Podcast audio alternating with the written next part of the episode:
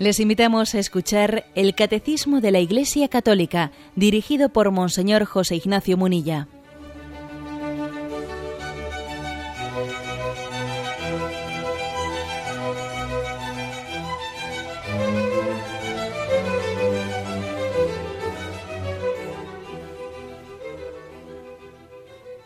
Un cordial saludo a todos los oyentes de Radio María. Un día más, con la gracia del Señor, proseguimos el comentario del catecismo de nuestra Madre la Iglesia.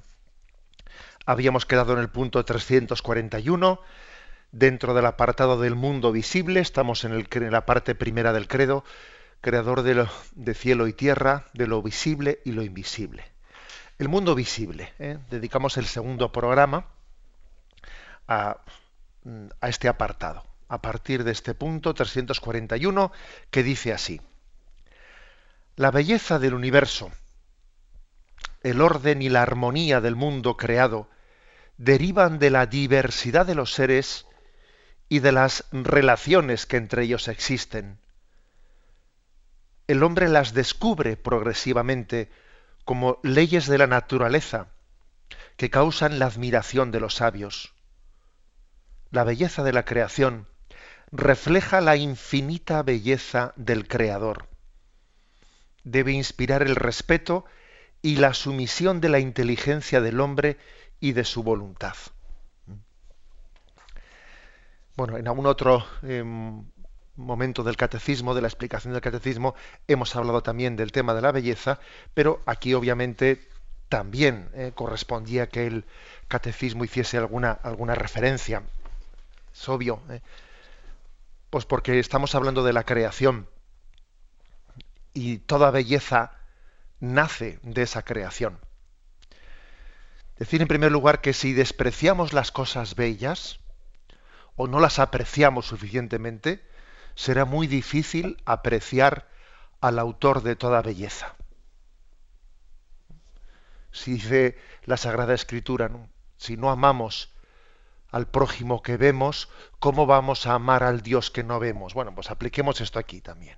¿eh? Si despreciamos las cosas bellas, ¿cómo apreciar al, autor de toda la belleza? Es pues una, un recordatorio el que nos hace el catecismo para que crezcamos en sensibilidad. Crecer en sensibilidad para poder así también percibir a Dios en la belleza que nos rodea.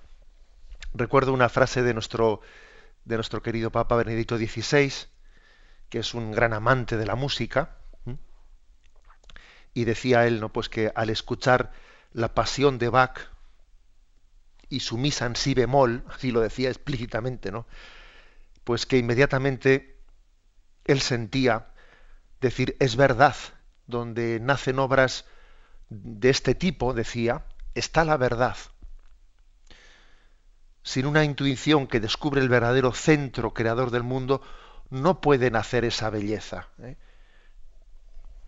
Esa era la consideración que nacía de un corazón sensible como el de Benedicto XVI, diciendo, esta, música es tan bella que esto ha tenido que nacer de una fuente de, una fuente de la belleza. Esto no ha podido ser una especie de un, un caos ordenado por nosotros. No, esto es demasiado bello.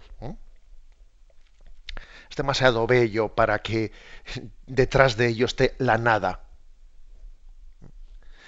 Os voy a decir que en una ocasión fui testigo, creo que lo conté en una ocasión, pero bueno, me disculpáis si me repito.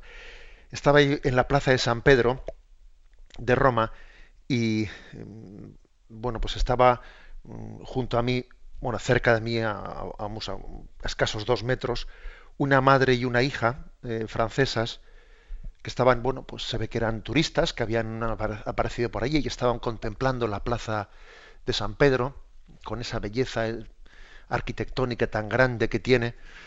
Y entonces se ve que la madre, bueno, pues la hija tendría unos 17, 18 años, la madre pues era de, esa generación pues eh, secularizada, eh, íbamos a decir pues ya alejada de la fe, la madre, ¿no? Y entonces eh, recuerdo que la hija le estaba diciendo a la madre, mamá, todo esto no puede ser mm, un montaje. ¿eh? Se ve que la madre le había dicho a la hija, no, esto es un montaje, la iglesia, va, fíjate aquí, eh, puesto esta arquitectura y tal, ¿no? Y la hija le dice a la madre, mamá, esto no, no puede ser un montaje, porque si fuese un montaje, ya al paso de los siglos ya se hubiese desmontado, ¿eh? porque todo es pasajero. Y además, a mí me parece que es demasiado bello, demasiado bonito para ser falso. Y me impresionó tremendamente que una madre a una, perdón, una hija a una madre le, dijese eso. Me, emocionó ver cómo puede haber una nueva generación que tenga una sensibilidad que incluso no ha recibido de, de, su padre o de su madre. ¿no? Es decir, que el ser humano tiene, yo creo que tenemos implícita en nosotros, ¿no? una capacidad de buscar, encontrar y amar lo bello y lo bueno. Bueno, pues esto es lo que aquí más o menos el catecismo nos, nos, introduce. Si despreciamos las cosas bellas, va a ser imposible apreciar al autor de la belleza. Y además, otra cosa, quien admira la belleza, quien la admira, la reproducirá. Y quien admira la fealdad, que también existe hoy en día un culto a lo feo. También existe. ¿eh? Determinado arte, determinada música, determinada. Parece que es un culto al feísmo. Quien admira la belleza la reproducirá. Porque también la belleza se pega. Se pega, es curioso eso. ¿eh? Es como cuando vemos un matrimonio que dice, pues se, les ve tan unidos que, que parece que, oye, parece que se parecen sea, es casi como vemos ya el matrimonio y es como si ya tuviesen una similitud entre ellos, ¿no? Parece que la belleza se, la bondad se pega. Y digamos que la conclusión ¿eh? que nosotros sacamos es que la belleza es el esplendor de la verdad. Y esto pues, tiene muchísimo que ver, obviamente, con la afirmación que estamos haciendo del Dios creador del mundo visible, desde lo visible a lo invisible la creación es, la belleza de la creación es como un paso, un salto de lo visible a lo invisible. La belleza es el esplendor de la verdad, de esa verdad invisible que está más allá de lo que vemos. La búsqueda de la belleza tiene que ir siempre unida a la búsqueda de la verdad y de la bondad, porque de lo contrario se cae irremisiblemente en una especie de esteticismo superficial, o sea, como si la, como si esto fuese, si la belleza fuese cuestión de, no sé, de haber, de haber recibido unas instrucciones, unos estudios de, mm, estéticos, ¿no? y no es eso. No se trata, no se trata de una rama concreta del saber sobre gustos estéticos y modas eh, y modas estéticas concretas. No, no es ese el tema. Eh, nosotros cuando hablamos de la belleza, hablamos de ella como inseparable de la búsqueda de la verdad y de la búsqueda de la bondad. También es, por ejemplo, un ejemplo concreto de, cómo la belleza va unida a, la verdad y a la bondad.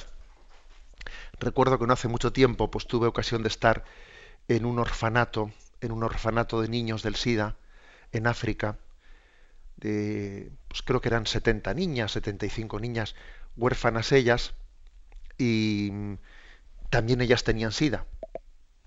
Y hubo un momento en el que los, niños, pues las niñas, por la noche quisieron hacer pues una, una especie de festival, de fiesta ante los que habíamos ido a visitarlas, y me quedó profundamente en un momento de esa fiesta grabada la imagen de, de esas niñas en torno a las religiosas africanas que les cuidaban. Allí estaban las religiosas con sus hábitos y mm, ejercían su maternidad de una manera que yo pensé en mi interior, pensé, esto, además de otras consideraciones, es, es la belleza plena, es la belleza consumada y, y le dije al Señor, Señor, te doy gracias porque me has permitido ver algo tan bello.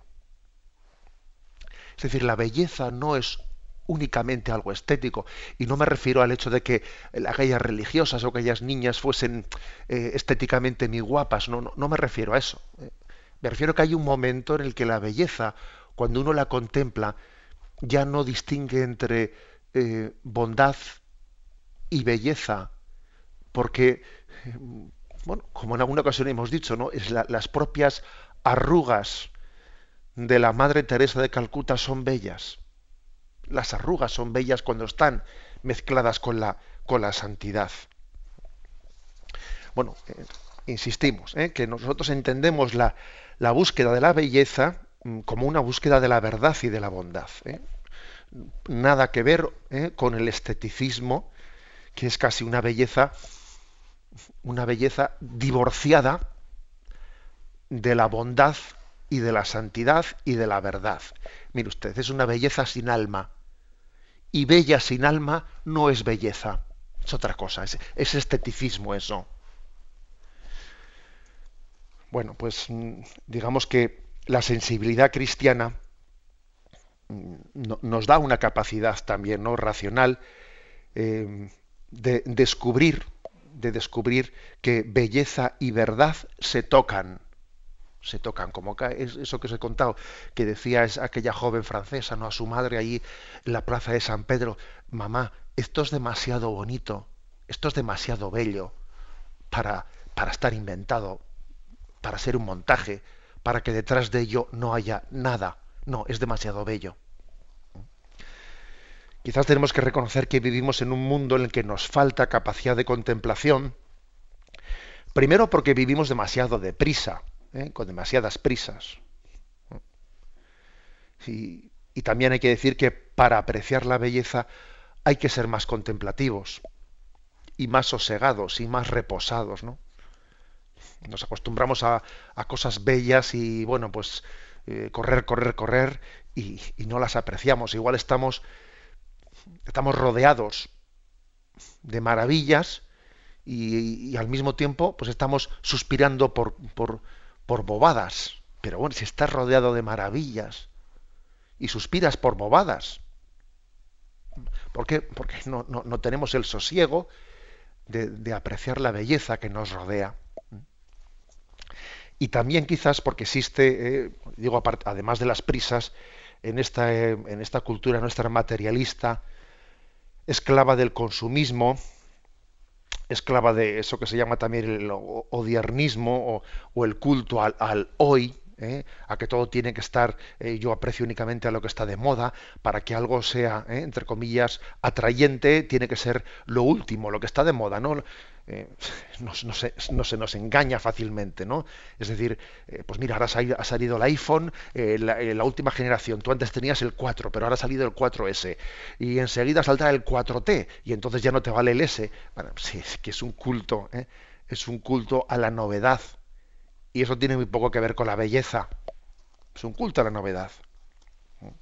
Fácilmente nos dejamos engañar por el consumismo que nos impide, o sea, la novedad se confunde con la belleza. Aquí estamos en un culto al, ¿eh? a lo inmediato, en el que la, la, belleza se confunde con la novedad. No, mira, que una cosa sea novedosa no quiere decir que sea lo último, lo mejor. Bueno, ¿por, qué va a ser lo mejor, lo último? ¿Eh?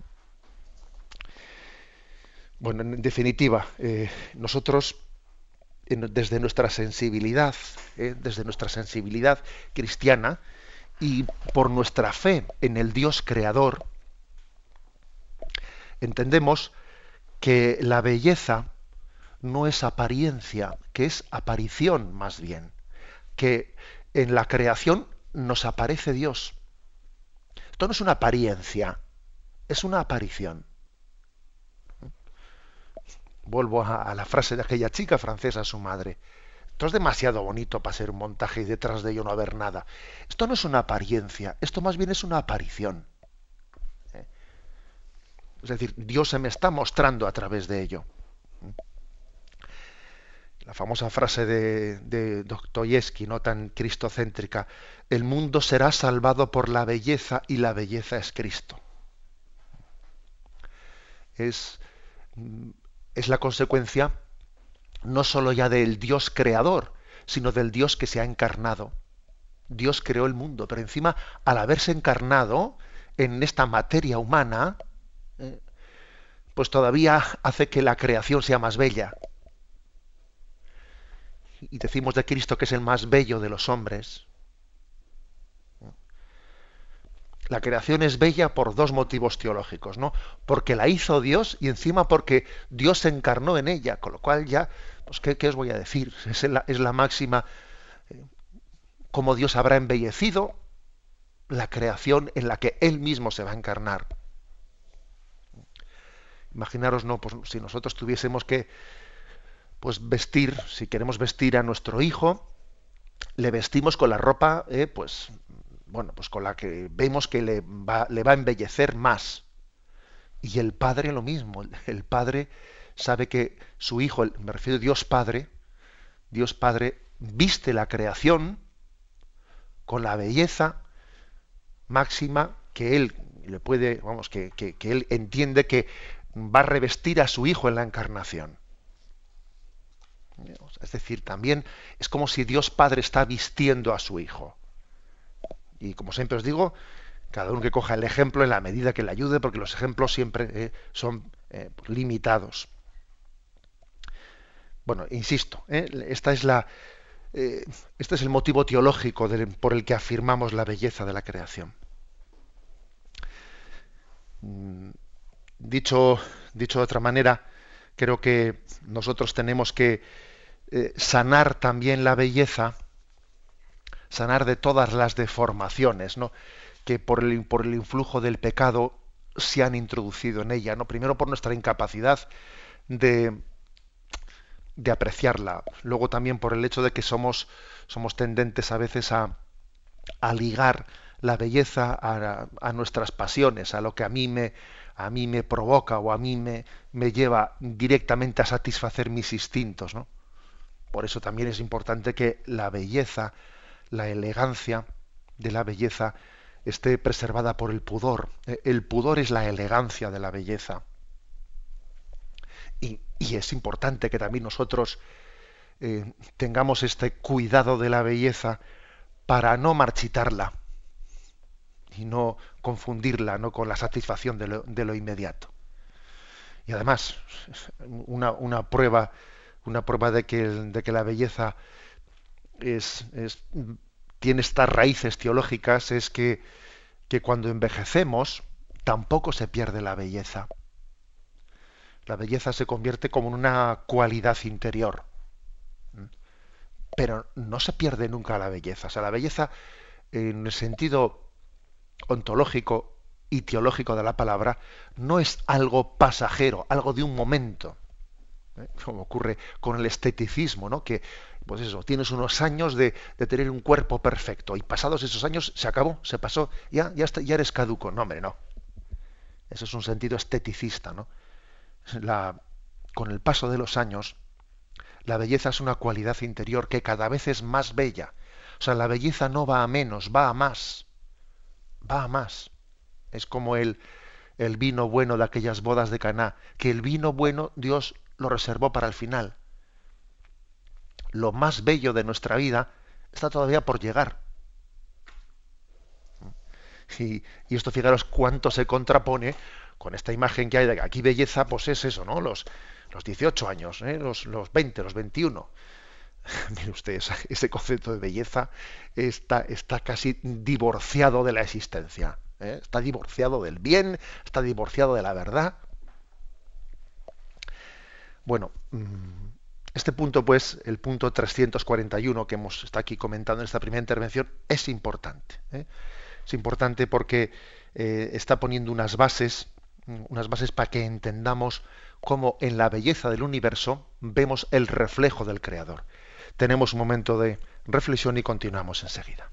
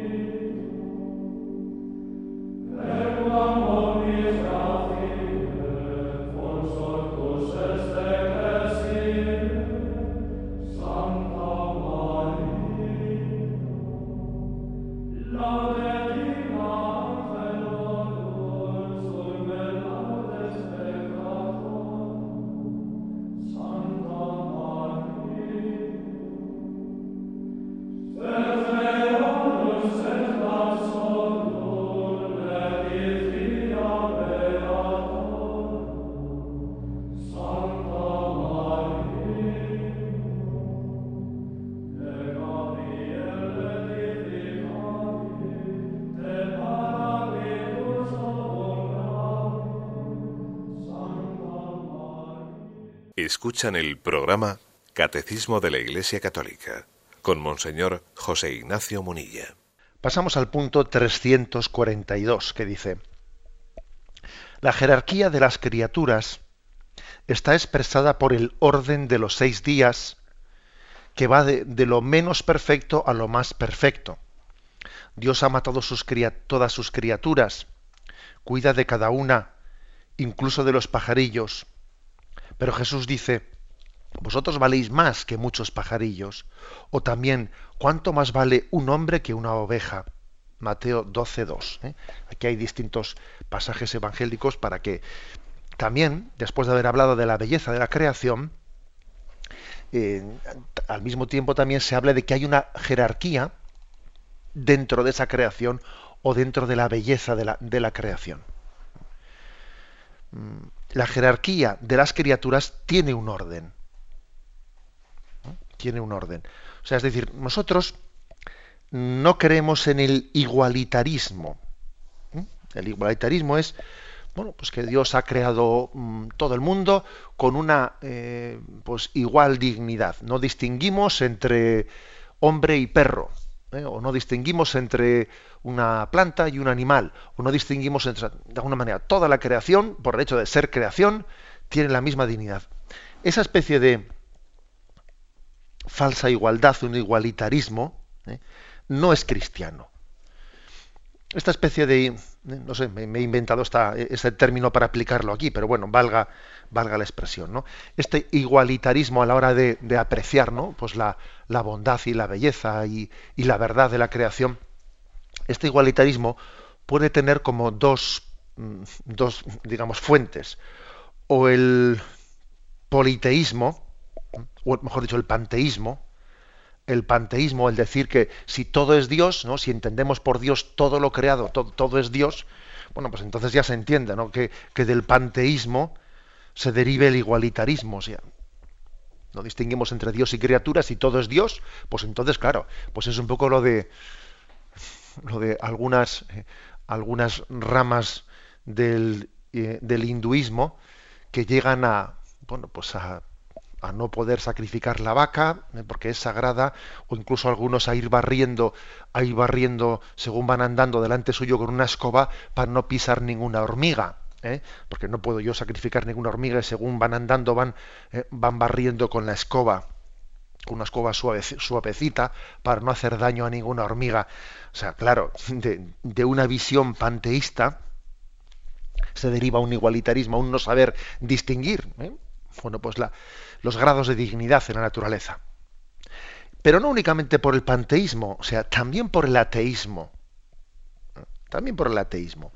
Porque claro, si uno mm, aprecia la creación, mm, la aprecia, la valora, pero la valora desde una postura atea, tiene mucho riesgo de no saber, eh, también de caer en el igualitarismo, de no saber distinguir que hay criaturas pues, que tienen dignidad diferente a otras. ¿Qué ocurre? Pues que el creador, cuando, cuando partimos de que existe un creador, un creador, un creador ha llevado adelante su obra con una finalidad, ¿eh? no de una manera indistinta. No es hacer por hacer, sino que es crear con una finalidad. Y nosotros, por ejemplo, hemos, nos hemos, hemos contemplado que en Cristo está la cumbre de la finalidad de la creación, es glorificar a Cristo.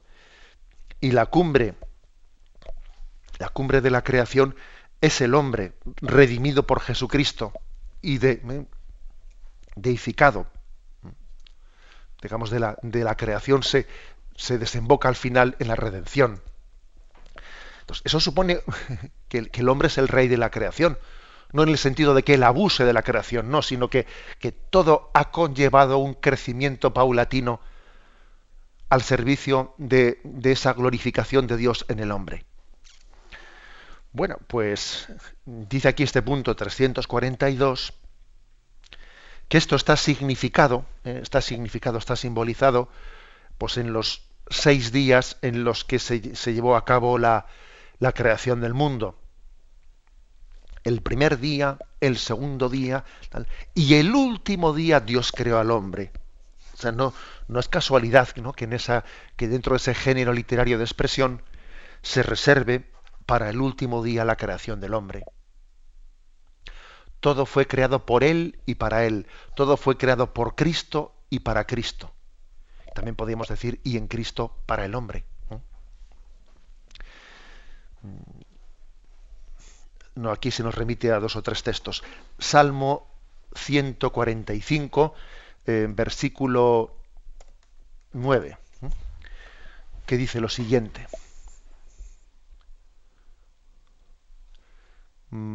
Dios es bueno para con todos y tiene ternura sobre todas sus obras. Dios ama todo lo, todo lo que ha creado. No hay nada de lo que Él ha creado que Él lo desprecie.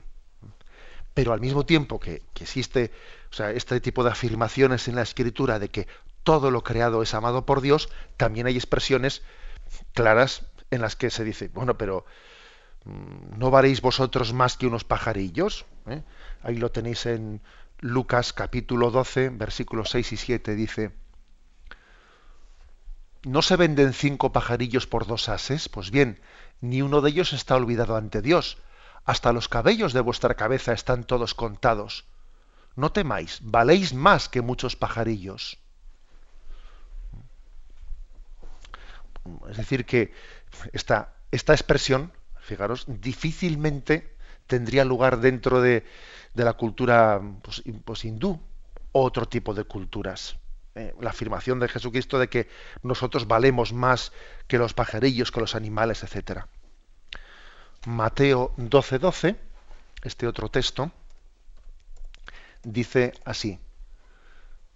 Él les dijo, ¿quién de vosotros que tenga una sola oveja, si ésta cae en un hoyo en sábado, no la agarra y la saca? Pues cuánto más vale un hombre que una oveja. Por tanto, es lícito hacer bien en sábado. Están reprochando a Jesús que, que está salvando, que está curando a un hombre en sábado. Le dice, oye, vosotros salváis a una oveja que se cae en el pozo el sábado y no voy a salvarle yo y no voy a curarle yo a este hombre en sábado. ¿Pero qué pasa? ¿Que vale más una oveja que un hombre? ¿O qué? O sea, Jesús mm, ama toda la creación, pero en, una jerarquía, entendiendo que hay distintas dignidades en ellas, porque la, creación tiene una finalidad. ¿eh? Tiene una finalidad. Pasamos al punto 343, que dice, el hombre es la cumbre de la obra de la creación. El relato inspirado lo expresa distinguiendo netamente la creación del hombre y la de las criaturas. Hay una distinción muy clara eh, entre la creación de Dios y el resto de las criaturas. Génesis 1.26. Bueno, leo los versículos anteriores. Y dijo Dios, produzca la tierra animales vivientes de cada especie, en bestias, serpientes alimañas terrestres de cada especie, y así fue. Hizo Dios las alimañas terrestres de cada especie y las bestias de cada especie, y toda, eh, y toda especie del suelo de cada especie, y vio Dios que estaba bien. Y dijo Dios, fijaros, ahora cambia de tercio, y dijo Dios, hagamos al ser humano a nuestra imagen, como semejanza nuestra, y manden en los peces del mar y en las aves de los cielos y en las bestias y en todas las alimañas terrestres y en todas las, serpientes que serpentean por la tierra. Cambia totalmente de tercio ¿eh? y dice, bueno, ahora hagamos al hombre. Primero, es curiosa, siempre se ha, se ha llamado la atención sobre esa primera persona del plural que utiliza para la creación del hombre, a diferencia de cuando Dios crea el resto de la creación, no, no dice hagamos, sino que Dios hace, Él. ¿eh? es curioso que llegada, llegada la creación del hombre, habla en primera persona del plural, que bien, puede ser, puede ser un, digamos, un plural majestático, ¿eh? pero también obviamente nosotros eh, vemos en ello reflejado mm, que es la, Santísima Trinidad, Padre, Hijo y Espíritu Santo, quien lleva a cabo esa obra y de una manera especial la huella de la Trinidad queda marcada en la creación del hombre. tenemos la huella de la Trinidad ¿no? marcada en nosotros.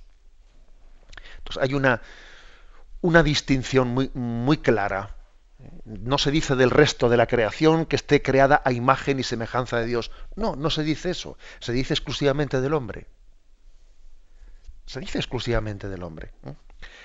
Esto que, esto que tenía que ser una fuente de gozo eh, para nosotros, a veces hoy en día, dentro de un ecologismo radical, al cual me refería ayer, suele ser visto como, como con sospecha. Porque claro, afirmar que el hombre es el rey de la creación sería como eh, justificar todas las tropelías eh, de falta de respeto a la, a la, creación.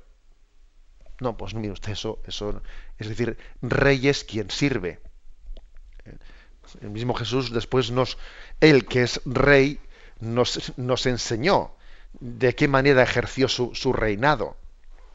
Cristo es rey y vino a limpiarnos los pies. ¿eh? O sea que eso de que exista una especie de resistencia ¿no? dentro de cierto eh, ecologismo radical diciendo que la culpa de la falta del respeto a la ecología la ha tenido esa frase de la Biblia eh, que dice que el hombre es el rey de la creación. Claro, si el hombre es el rey de la creación, entonces abusa de todo y hace lo que le gana. No, mire usted, eso, eso es una, una frase totalmente ideologizada que no, no hace, eh, no, no, no, no hace honor a la verdad nosotros entendemos que el reinado, porque es que la Sagrada Escritura hay que recibirla entera, no únicamente una frasecita o un versículo sacado de contexto.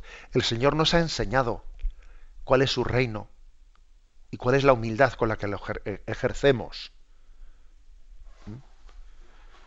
Sabéis que, eh, dice Jesús, ¿no? les dice a los suyos, sabéis que los poderosos de este mundo los oprimen no sea así entre vosotros. Quien quiera ser el primero, sea el servidor. Y esto también se aplica, se aplica a la creación. Es decir, nos servimos de la creación, pero también respetándola, pensando en los demás, pensando en clave de bien común, etcétera. Luego, no hay que tenerle ningún miedo a la expresión el hombre es el rey de la creación. Quizás algún oyente diga, pues bueno, yo jamás había escuchado esa especie de acusación contra esta frase de que el hombre es el rey de la creación. Mm, sí, sí, pero sí existe esa acusación, aunque a uno no la haya conocido, en círculos, digamos, de ecologismo radical se ha criticado mucho esa frase bíblica. Nosotros no creemos en el igualitarismo, ¿no? Usted, el, el, hombre tiene una dignidad esencialmente distinta. Lo que es absurdo es que hoy en día estemos siendo testigos de un tipo de ecologismo pues que es capaz de preocuparse ¿eh? de cuestiones muy nimias del bienestar, entre comillas, si es que se puede hablar de bienestar, ¿no? Bienestar de los animales, y no opina, no entra a opinar, ¿eh? o, incluso, bueno, y veces que no entra a opinar del tema del aborto, o incluso dice que el tema del aborto, que cada uno vea, vamos a ver, ¿cómo es posible que tengamos ¿eh? una sensibilidad pues para para hablar de que si la crianza de los animales pues intensiva nos respeta su dignidad y luego sin embargo somos capaces de, de pasar por el hecho de que un ser humano se ha sacrificado ¿eh? en el seno de su madre. Mm. Bueno, pues mm, esta es la afirmación del punto 343. El hombre es la cumbre de la obra de la creación. Tenemos un momento de reflexión y continuamos enseguida.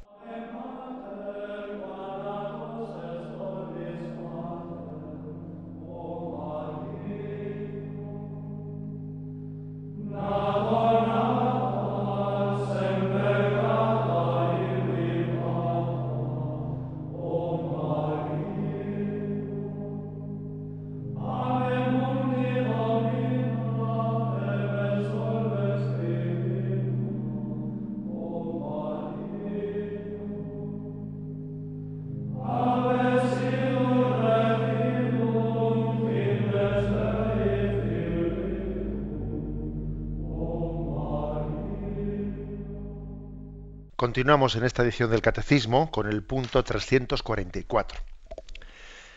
Dice aquí, existe una solidaridad entre todas las criaturas por el hecho de que todas tienen el mismo creador y que todas están ordenadas a su gloria. Hemos hablado antes de que existe una jerarquía dentro de la creación que tiene su cumbre al hombre, Pero también dice algo hermoso, algo bello, ¿no? que solamente la sensibilidad es capaz de captarlo. Dice, hay como una especie de solidaridad ¿eh? entre todas las criaturas. Por el hecho de que hayan, hayan nacido del Creador y por el hecho de que el Creador las haya entendido como convenientes, necesarias, dentro de su obra creadora. Es decir, aquí no sobra nadie, aquí no sobra nada. Todo, todo está cantando la gloria de Dios. Y es posible que, pues que en una orquesta pues haya eh, pues, eh, no sé, pues un solista violinista que parece que se luce mucho y, puede pasar muy desapercibido algún otro, algún otro tipo de instrumento, de esos que se tocan con una suavidad que hay que tener un oído muy fino para percibirlo, y, los ojos de los no entendidos se irán mucho al solista, al violinista o, o al trompetista que hace un solo. Pero los oídos de Dios son capaces de captar cada uno de los sonidos más mínimos, ¿no? dentro de, esa orquesta. Bueno, algo así es la creación. Todo alaba a Dios. Todo alaba a Dios. Aquí se nos ha ofrecido el cántico de las criaturas de San Francisco de Asís. Dice así, Loado seas por toda criatura, mi Señor, y en especial loado por el hermano Sol, que alumbra y abre el día y es bello en su esplendor y lleva por los cielos noticia de su autor. Y por la hermana agua, preciosa en su candor, que es útil, casta, humilde, loado mi Señor. Y por la hermana tierra, que es toda bendición, la hermana madre tierra, que da en toda ocasión las hierbas y los frutos y flores de color, y nos sustenta y rige, loado mi Señor servir, servidle con ternura y humilde corazón, agradeced sus dones, cantad su creación, las criaturas todas, lo haz a mi Señor. Es un cántico hermosísimo que fijaros al final qué es lo que nos pide, ¿no? Que le sirvamos a Dios con ternura, que seamos agradecidos, dice, agradeced sus dones cantad su creación. ¿eh? Podríamos también, fijaros, uno de los termómetros, ¿eh? uno de los termómetros para medir nuestra espiritualidad sería la oración de alabanza. Vamos a ver, yo a lo largo de mi, de mi vida, de mi jornada, de, mi, de mis días concretos, alabo a Dios. ¿Eh? ¿Cuántas veces salen de mis labios la expresión bendito sea Dios? y la contemplación de todo lo que me rodea eleva mi corazón a Dios. Tengo capacidad contemplativa, tengo capacidad admirativa.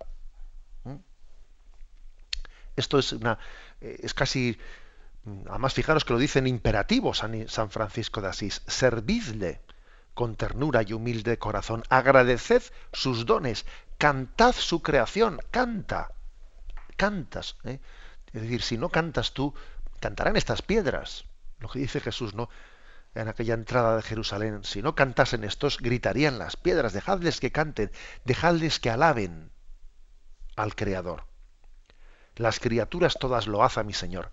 El hecho de que San Francisco se atreva como a decir, eh, a mandarles ¿no? al agua, le mando a los cielos, como si fuesen seres inteligentes, ¿no? Decir, alabad al Creador, lo hace mi Señor somos conscientes de que es una imagen, porque claro, mm, el mandato imperativo al agua para que alabe a Dios, el mandato imperativo al fuego para que alabe a Dios, es una especie de recordatorio a nosotros que nosotros somos los que tenemos inteligencia y voluntad y libertad y podemos hacerlo o no hacerlo, ¿eh? podemos conducir nuestra vida, nuestras capacidades para alabar a Dios para que lo hagamos el agua alaba a Dios porque, porque en su propia ¿eh? estructura y en su propia, eh, digamos, en su propia naturaleza lleva inherente la alabanza a Dios. Luego, claro, pedirle al agua, pedirle, etcétera, obviamente es un género, una forma de hablar de pedírnoslo a nosotros. O sea, ese mandato imperativo se refiere a nosotros. También hay otras, otras composiciones, estoy pensando en un, en un himno que solemos rezar eh, con frecuencia en los, en los laudes, en el que se le llama a Dios alfarero del hombre. Es curioso. Dios es alfarero. Ha ido formando eh, desde la propia creación, con los elementos que Él mismo creó, Él mismo los ha ido conduciendo ¿no? hasta la creación del hombre. Alfarero del hombre, mano trabajadora, que de los hondos limos iniciales convocas a los pájaros a la primera aurora, al pasto los primeros animales. La palabra, por cierto, por cierto limos, se refiere, bueno, pues como a, a, una especie de masa o barro, ¿eh? a un sedimento, ¿eh? o sea, que de los sedimentos iniciales convocas a los pájaros a la primera aurora. Dios, Dios llama de una materia, ¿eh? de una materia informe, de la materia informe va dándole forma. Por eso dice alfarero del hombre. De los hondos limos iniciales convocas a los pájaros a la primera aurora, al pasto los primeros animales. De mañana te busco hecho de luz concreta, de espacio puro y tierra amanecida de mañana te encuentro vigor, origen, meta de los sonoros ríos de la vida. El árbol toma cuerpo y el agua melodía. Tus manos son recientes en la rosa. Fijaros qué expresión esta, ¿eh? Tus manos son recientes en la rosa. La rosa tiene tal belleza que parece que acaba de salir de las manos de Dios. Tus manos son recientes en la rosa se espesa la abundancia del mundo a mediodía y estás de corazón en cada cosa. Dios tiene un tipo de presencia en todas, ¿no? Por inmensidad, en todas las criaturas. Hay distintas formas de presencia de Dios, pero por inmensidad Dios está presente de corazón, dicen todas las cosas. No hay brisa si no alientas, monte si no estás dentro, ni soledad en que no te hagas fuerte. Todo es presencia y gracia. Vivir es este encuentro. Tú por la luz, el hombre por la muerte. Repito esta expresión, que todo es presencia y gracia. En el fondo la espiritualidad cristiana es una espiritualidad de la presencia de Dios, de caer en cuenta de que es una gracia que vivamos en la presencia de Dios. Todo es presencia y gracia. Vivir es este encuentro. Esta es la vida, encontrarse con Dios. Que se acabe el pecado. Mira que es desdecirte dejar tanta hermosura en tanta guerra. Que el hombre, que el hombre no te obligue, Señor, a arrepentirte de haberle dado un día las llaves de la tierra. Es un himno hermosísimo, unido a, a ese himno del cántico de las criaturas de San Francisco de Asís. Lo dejamos aquí, damos paso a la intervención de los oyentes. Podéis llamar para formular vuestras preguntas al teléfono 917 107 700. 917 107 700.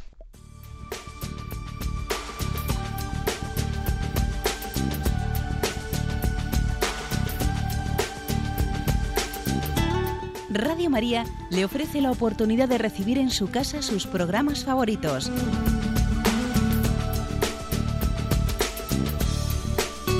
Ahora lo puede hacer a través de nuestra página web www.radiomaria.es o bien llamándonos al 902 500 518. 902 500 518. Pídanos el programa que más le interesa en cualquiera de sus emisiones, especificando el día y la hora que lo ha escuchado. Solo nos tiene que decir si lo quiere en CD de audio o CD o DVD en MP3. Haga su solicitud en el 902 500 518 y en www.radiomaria.es. Radio María, más cerca de usted.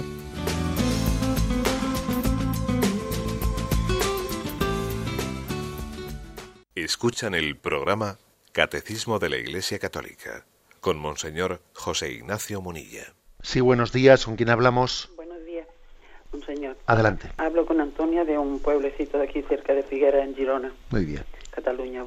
Mm, Felicidades por su programa, padre. A ustedes. Eh, mi pregunta era la siguiente.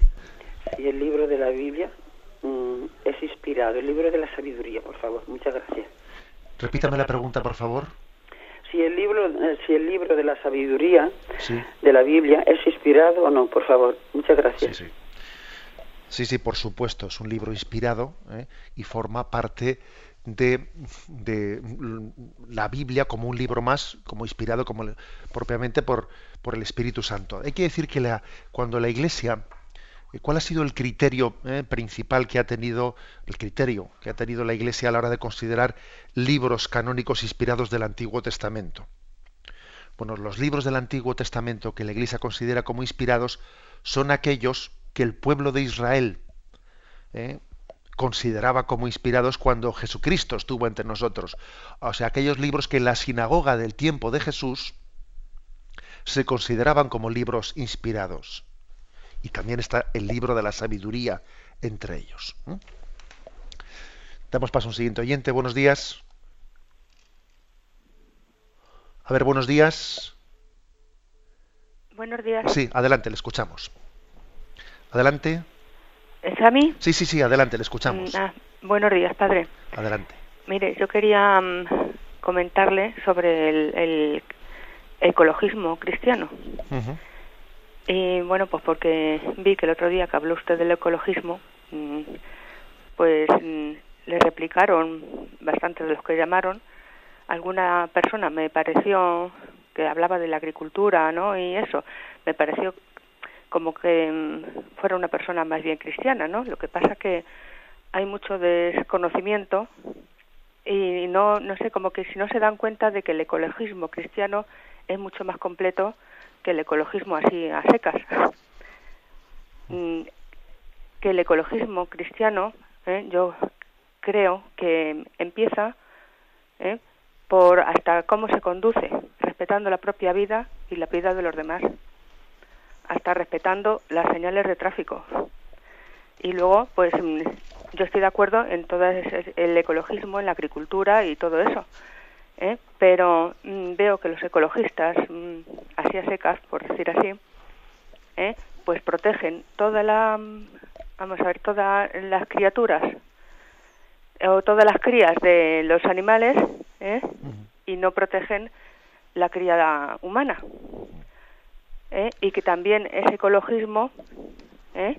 como Dios hizo al hombre y a la mujer ¿eh? que la pareja que Dios hizo es hombre y mujer no hombre con hombre ni mujer con mujer que eso sí que es un ecologismo profundo Muchísimas gracias por su Y intervención. nada, ¿eh? gracias. Gracias a usted. ¿eh? Y creo que tiene toda la razón. Acuérdense de que aqu- aquella campaña que hizo la conferencia episcopal hablando del, del lince y del bebé. O sea, resulta que, que es un hecho que en legislaciones como la española, pues un huevo de águila está mucho más protegido que un feto en el seno de su madre. Algunos se ofendieron porque la conferencia episcopal dijese eso. Oiga, es un hecho. Es un hecho que si tú coges un huevo de, un nido de un águila, se te cae el pelo. ¿Mm? Y si tú acabas con la vida de tu hijo en el seno, en el seno de tu esposa, no pasa absolutamente nada. Es un derecho. Eso, es un ecologismo totalmente. ahí hay un desequilibrio fortísimo. Recuerdo una frase que según, la, según hablaba el oyente la estaba buscando del discurso del Santo Padre eh, en su viaje a Alemania de finales de septiembre del 2011, eh, en el discurso que allí él pronunció en el Reichstag, en el Parlamento de Berlín. Es un discurso impresionante, es de esos discursos que yo aconsejaría a los oyentes que, que procuren eh, pues hacerse con él el discurso del Papa del 22 de septiembre al Parlamento, al Parlamento alemán. ¿eh? Bueno, pues dentro de ese discurso el Papa dice la siguiente frase. La importancia de la ecología es hoy indiscutible. Debemos escuchar el lenguaje de la naturaleza y responder a él coherentemente. Sin embargo, quisiera afrontar seriamente un punto que me parece que se ha olvidado hoy tanto como ayer. Hay también una ecología del hombre. También el hombre posee una naturaleza que él debe respetar y no puede manipular a su antojo. Oiga, no vamos a tener una ecología de los animales y no del hombre. Es, es, un párrafo del Papa, pero de esos que pronunciado ante el Parlamento alemán, fijaros qué peso tiene. ¿eh? Por ejemplo, el hecho de que de que no de que toda la manipulación de la genética el hecho de que la esterilización cómo se lleva a cabo la esterilización del hombre la mujer como si eso fuese un método de regulación de la natalidad. Pero ¿cómo podemos aceptar como método de regulación de la natalidad el esterilizarse? Pero ¿qué pasa? Que, que la, la, fertilidad es una enfermedad contra la que tenemos que medicarnos o qué? Porque claro, cuando uno tiene una, una, una enfermedad se medica y toma y toma pues una pastilla mm, pues contra la gripe. Ahora, tomar una pastilla contra la fertilidad, eso, eso no hay quien lo entienda. Y uno se opera pues de apendicitis, ¿no? Se opera porque tiene pues una cojera. Ahora, operarse para quedarse estéril, eso, eso no hay quien lo entienda, porque es como si uno dijese, oiga, ¿me, me opera usted para quedarme sordo? ¿Me opera usted para quedarme cojo? El médico le tomaría por loco, le diría, pero oiga, la operación, la medicina es para sanar, no para que usted se... Pues lo mismo ocurre con la, con la fecundidad, que aquí estamos utilizando, eh, estamos utilizando la medicina contra la fertilidad como si fuese una enfermedad. O sea, esto es una falta de ecología humana tremenda. Es una falta de ecología evidente. O sea, aquí lo que el Papa dice es que la ecología del hombre es básica y sin, sin la ecología del hombre, ¿cómo podemos hablar de la ecología de los animales? Bien, damos paso a un siguiente oyente. Buenos días. Buenos días, señor. Adelante, le escuchamos. Mire, yo soy una enamorada de la naturaleza y a mí realmente yo no pienso que Dios está, digo que es, por ejemplo, un árbol es Dios, esto es Dios, esto es Dios, no, pero que Dios está ahí, yo pienso que estoy en lo cierto, pero quisiera asegurarme, porque yo suelo coger una plantita, la pongo o una semilla, la pongo en un ciesto y la veo crecer y a mí es que me eleva a Dios, porque Dios que nadie es capaz de hacer estas maravillas. Mm. Yo no quiero pasar de largo por la naturaleza, porque es algo esencial en la vida, porque es para mí lo que me lleva a Dios. Yo quisiera saber si estoy en lo cierto. Pues sí, es correcto lo que dice usted ¿eh? y, esa capacidad que, Dios le ha dado de, ver cómo una semilla crece y, sentirse admirada, no la pierda usted nunca. Eh, Dios tiene una presencia en todas sus criaturas por inmensidad. En ese, himno que hemos rezado ahora de la liturgia de las horas dice, Dios está de corazón en cada cosa. ¿Mm? Esto no es panteísmo, ¿eh? distinto, distinguiendo lo que es Dios y lo que es criatura. Pero Dios tiene una presencia ¿eh? en la criatura, sin ser Él la criatura, pero tiene una presencia en ella. Es distinta de la presencia eucarística, por supuesto, en, la que pues, Dios está en su Hijo, en el cuerpo y la sangre de su Hijo, eso es distinto, es distinta de otro tipo de presencias, pero es una presencia verdadera. ¿eh? Una presencia verdadera la que Dios tiene en todas sus criaturas, que elevan, ¿eh? nos elevan y nos remiten inmediatamente a Dios. Estamos pasando una última llamada. Buenos días. Buenos días. Sí, adelante, le escuchamos. Eh, monseñor, muchísimas gracias por su programa, por la formación que nos da. Yo tengo una curiosidad o duda o no sé. No es sobre la creación, que yo estoy de acuerdo en todo lo que ha dicho, sino que mm, yo, por ejemplo, es cuando Lázaro resucitó. Lázaro resucitó y después murió, ¿no? Sí. Y, y luego cuando, cuando Cristo murió, dice que se abrieron muchas tumbas y que resucitaron muertos. Eh, según el Evangelio, que también me lo creo. Pero digo yo, y no hay nada que estas personas dijeran de lo que ellos mm, vivieron mientras que estuvieron eh, bajo tierra, podríamos decir. Bien, vamos a ver, pues sí, le, entiendo lo que dice, pero usted tenga en cuenta que nadie le entrevistó a Lázaro, ¿eh? o sea, es decir, estamos hablando, que, desde luego, si hubiese ocurrido hoy, está claro que los periodistas no hubiesen perdido la ocasión. ¿eh? Hubiese ido ayer inmediatamente y usted en esos días, ¿qué recuerdos tiene eh, de los días que pasó Lázaro en el sepulcro? Y, usted vio una luz y bueno, seguro que los periodistas eh, le harían todo bien. Estamos en otro, eh, en otro momento y, y, obviamente esas resurrecciones que hizo Jesucristo, pues mm, esas tres resurrecciones, que son tres explícitas, ¿no? Mm, que son resurrecciones para la vida, no para la vida eterna, porque cuando Lázaro resucita, eh, la hija de Jairo, etcétera, el hijo de Jairo, etcétera, pues mm, no, no resucita para la vida eterna, sino resucita para unos años, para luego volver a morir. ¿eh? Bueno, pues eh, los, los, que fueron testigos de esa resurrección glorificaron a Dios y creyeron en Jesucristo, pero no disponemos de esa especie de, bueno, pues de datos curiosos un poco, ¿no? Que son ustedes los que usted demanda. Por otra parte, sería rarísimo que los encontrásemos. De usted, de usted cuenta que los evangelios mm, tienen un estilo austero y no están para contar anécdotas. ¿eh? Los evangelios, uno de los signos de autenticidad de los evangelios es que no están saciando curiosidades ni, ni anecdotarios, sino que van a lo fundamental, a proclamar que Jesús es el Cristo, el Mesías la bendición de Dios Todopoderoso, Padre, Hijo y Espíritu Santo, descienda sobre vosotros. Alabado sea Jesucristo.